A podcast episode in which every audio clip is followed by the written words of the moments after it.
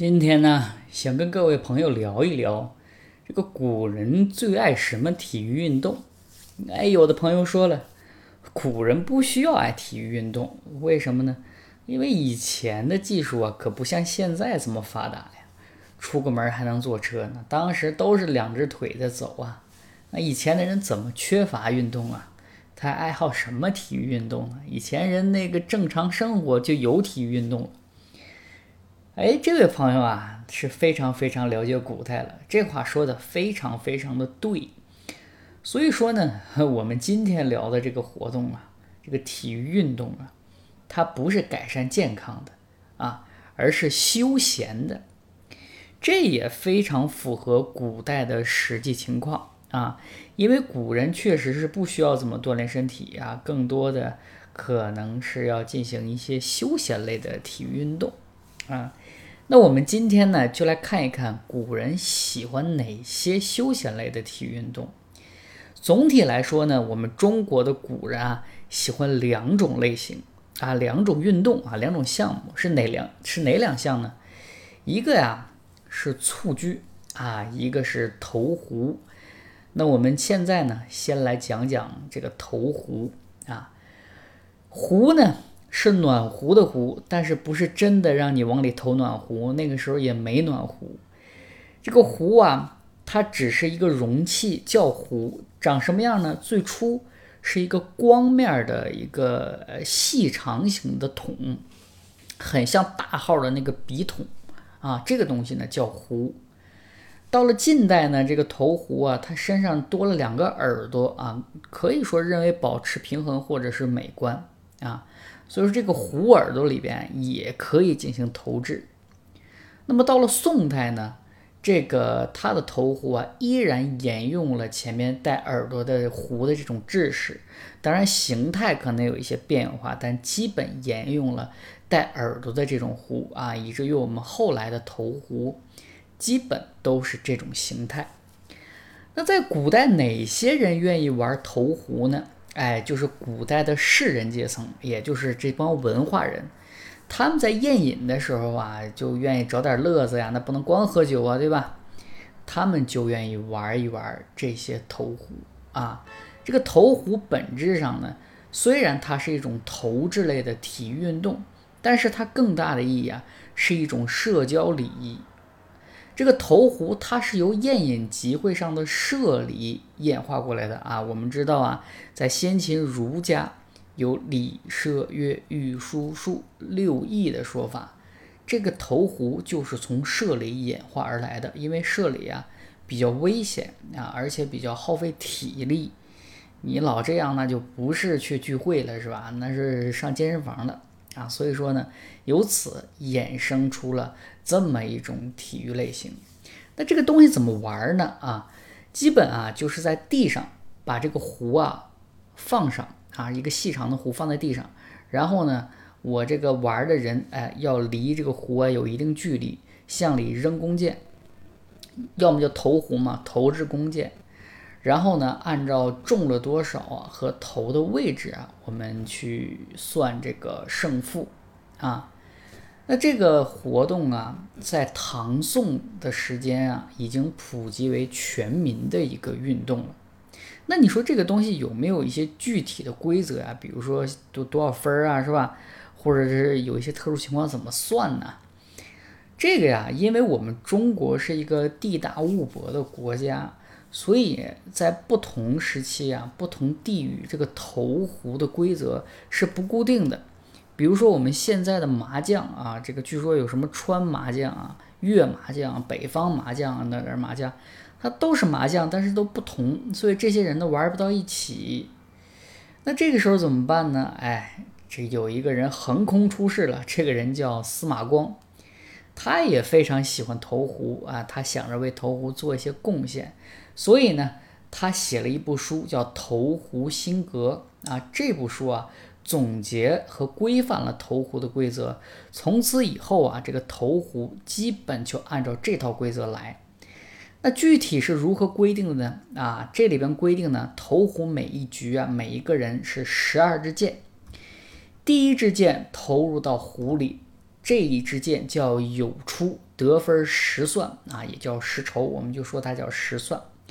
从第二件开始啊，如果你是连着中进去的，叫连中啊，叫连中，得分是五算啊，就不如你有出要好啊。什么这个好的开始是成功的一半是吧？践行了这个理念。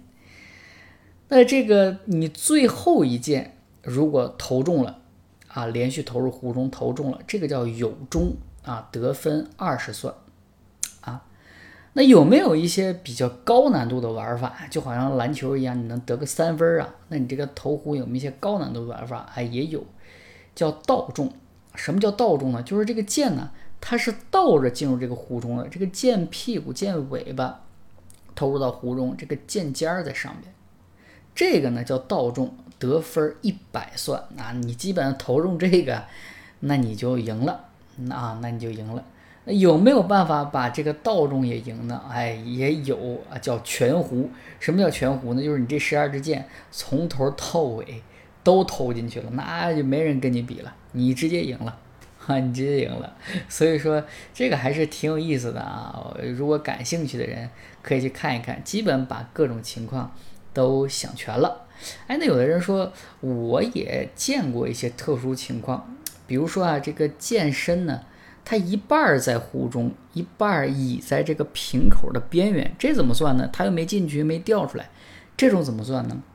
这种啊，司马光把它叫做倚杆儿啊，认为呢这个东西它是运气，不符合礼仪，因为我们说了这个投壶啊，它是根据射礼来的，所以认为这个东西不符合礼仪，所以啊就不算分儿啊，还是要正经的头里边才行。啊，我们可以看到古人在这上面玩的还是挺有意思的啊。那说完了这个投壶呢，我们再说说蹴鞠啊。据说这个秦桧，呃，退下来之后，这个中国的足球啊，退步了几千年，是吧？那这个蹴鞠想必是啥呢？大家都知道，它就是中国的足球啊。中国的这个足球啊，在国际上它可是享誉盛名的。你不要看我们现在的这个中国足球成绩不行，但是从历史的角度来说，这个蹴鞠啊，它可是非常非常有名气的。多大名气呢？在一九五八年七月的时候啊，这个国际足联的主席就表示过，说足球啊起源于中国。在二零零五年呢，国际足联主席啊为山东临淄颁发了足球起源地的证书，足可以看到世界对于我们国家足球的一个认可。虽然这么认可，但是我们的成绩确实是一言难尽啊。但这个呢，也不妨碍我们来了解一下为什么古人这么喜欢这个蹴鞠，以及蹴鞠在我们中国古代它发展出了哪种规模。那这个蹴鞠呢？它是起源于什么时期呢？它是起源于我国战国时期啊。具体的地点呢，在齐国的都城临淄。所以前面的，这个零五年就是在山东临淄颁发了足球起源地的证书。那在这个时期呢，还是比较原始的啊。到了汉代呢，这个蹴鞠啊，基本形成了一定的规模。汉代的蹴鞠跟我们后来看到的蹴鞠是不一样的。汉代的蹴鞠啊，它的球门是在地上挖一个洞，啊，两边各六个球门，也就是六个洞。这个球啊，它是实心的。怎么玩呢？我们双方各六人，然后呢再加上一个裁判，他只需要把这个球踢到对方的洞里，啊，谁踢的多，谁踢的次数多，谁就赢。这个跟我们印象中的蹴鞠还是有很大的一个区别的。那从什么时候开始，这个蹴鞠比较符合我们的一个认知了呢？是到了我们经常提的一个朝代，叫宋代。宋代啊，也是蹴鞠发展的一个巅峰时期。到了宋代，蹴鞠有怎样的变化了呢？这个时候啊，双方的队员可以增增至至十六人啊，这个可就比今天还多呀。今天十一个，它是十六个，然后呢，每边的球门各一个。这个球门呢，它的高度是跟今天的篮球一样高，篮筐那个篮筐一样高。我们现在是放在地上啊，但是篮球是是是放在空中，在宋代的时候也是这样，所以我们可以看到这个《水浒传》里边啊，这个高俅啊踢球的时候，无论是老版和新版，把这个都进行了一个完美的还原。也就是说，我踢一个倒挂金钩，或者踢一个什么，把这个球踢到天上就进门了啊？为啥呢？就是因为那个时候球门它是跟篮筐一样高的，那自然就要这这么处理啊。那需要提一下的就是啊。宋代虽然是我国足球的一个高峰期，但是他没有把这种竞技体育的对抗性啊发展到极致，反而拓展出了一条新路。什么新路呢？他发展出了表演性质的比赛。什么是表演性质呢？就是不是以踢多少、踢进门多少作为一个评判标准，而是看谁踢得好看，看谁的动作比较高难。比如说你能颠球啊。啊，你能玩一些花样啊，是吧？你能过人过得好看，通过这些来给大家做一个评判。大家不要觉得这个表演性质的比赛毫无用处啊。我们知道这个竞技体育啊，啊，它是一种这个本能的释放。按照这个社会心理学的这个观点，认为是一种死本能的一个释放。也就是说，把我们这个人。最原始的那种欲望嗜血、暴力的那种欲望爆发出来，啊，然后我们在生活中就就不会去做一些过激的行为。也就是说，竞技体育或者这种对抗类的体育，它一定是往那种对抗性啊、爆发性啊、暴力性去发展。但是我国却在这个时候发展出了以表演性质为胜负的这么一个比赛，这是非常不容易的。这能体会出我们古人和为贵的一个处事核心。你别看只是这么一个，呃，一个东西在今天很司空见惯了，但是啊，从它产生的时候啊，这个动机可是非常非常的不容易啊。这个你让一般人想，他不容易想出来。就好像苹果那个灵动岛，你出来好像没啥，但是真让你想，你想不到的啊。所以说能看到。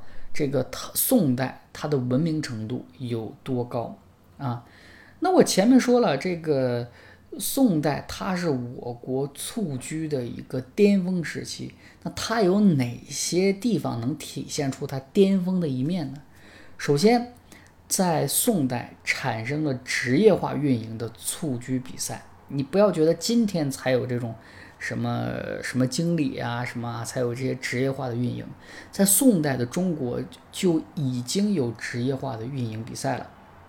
在宋代呢，有专门的球员，有专门的蹴鞠团队，这个可跟今天非常非常的像了啊！在所有的蹴鞠团队里，最有名的叫齐云社。这个齐云社发达的多，呃，发达到哪种地步呢？他有自己专属的队歌，他有举办全国比赛的资格，他在全国各大城市都设有分社。当然，这个临安的琴社实力是最为雄厚的。这个只是最发达的一个，你可以看到他有怎么样的一个建树。那你想想啊，当时可是全民的运动啊，这样的话。那是遍地开花，所以其他的社团也不会太差，足可以看到啊，当时的一个呃这个蹴鞠在中国的流行有多么的疯狂啊！在这里呢，还要多提一下，就是齐云社呀，它是把这个社员呢进行归类的啊。我们今天的一场比赛打得比较好的，我们叫 MVP 是吧？主力。那在古代叫什么呢？啊，叫校尉，啊，这个摸金校尉那两个字，摸金校尉，校尉就那两个字啊，校尉，这是最高等级球员的一个称呼啊。你可以看到，拿这个名字去称呼他，足见一个重视程度。但是比较有意思的是啊，宋代啊，其实也有女足，哎，也有女足。你你别看今天有女足啊，今天这铿锵玫瑰，宋代也有女足。自古我们就重视女足的发展，而且女足社员最高等级也叫校尉，哎，也就是说，你看啊，这个我们认为男女有别或者歧视女性啊，尤其是一些运动，有的人认为说好像自古歧视女性，哎，其实不是，起码在蹴鞠这一项，我们就能看到，并没有歧视女性，而是一视同仁啊，也能看到我们对于女性运动的一个重视啊。这个呢，就是我关于蹴鞠和投壶的一个讲解。不知道通过我这个讲解，对于您今天看这些体育运动有没有一些反思或者是启发啊？可能能更好的，或者是换一个角度来看看我们今天的这些体育运动跟古代到底有多大的差别。好，这就是我今天要分享的内容。